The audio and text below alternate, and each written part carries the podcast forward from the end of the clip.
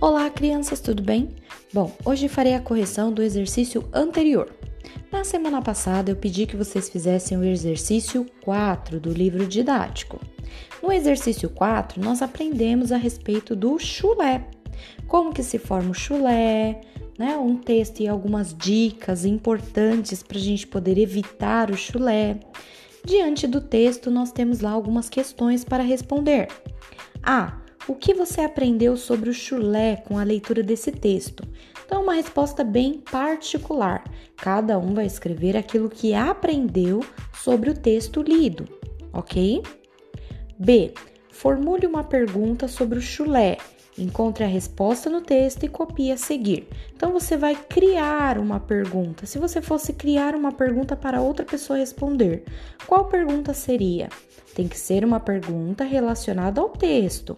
Lembrando que a resposta tem que ser encontrada no texto também. Então faça essa anotação aí da pergunta e a resposta. Letra C.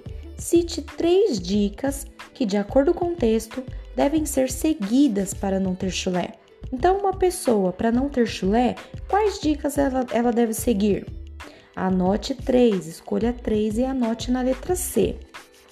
Questão D. Ao ler verbetes ou outros textos de divulgação científica, muitas vezes encontramos palavras ou expressões que precisam ser definidas para melhor compreensão do texto. Por exemplo, nesse texto nós podemos encontrar as palavras glândulas e bactérias. O que significa essas palavras de acordo com o texto? Bom, então glândulas, elas são algumas estruturas formadas por alguns tecidos que liberam algumas substâncias, ok? Já as bactérias são organismos vivos e que só podem ser observadas com o microscópio, podendo ter diversos formatos e tamanho, ok? tamanhos, ok? Então é isso. Escreva aí, faça essa anotação na letra D e qualquer dúvida, faça sua própria pesquisa. Abre lá o Google, dá uma olhadinha de como são as glândulas, como que é a aparência delas e até também das bactérias, ok?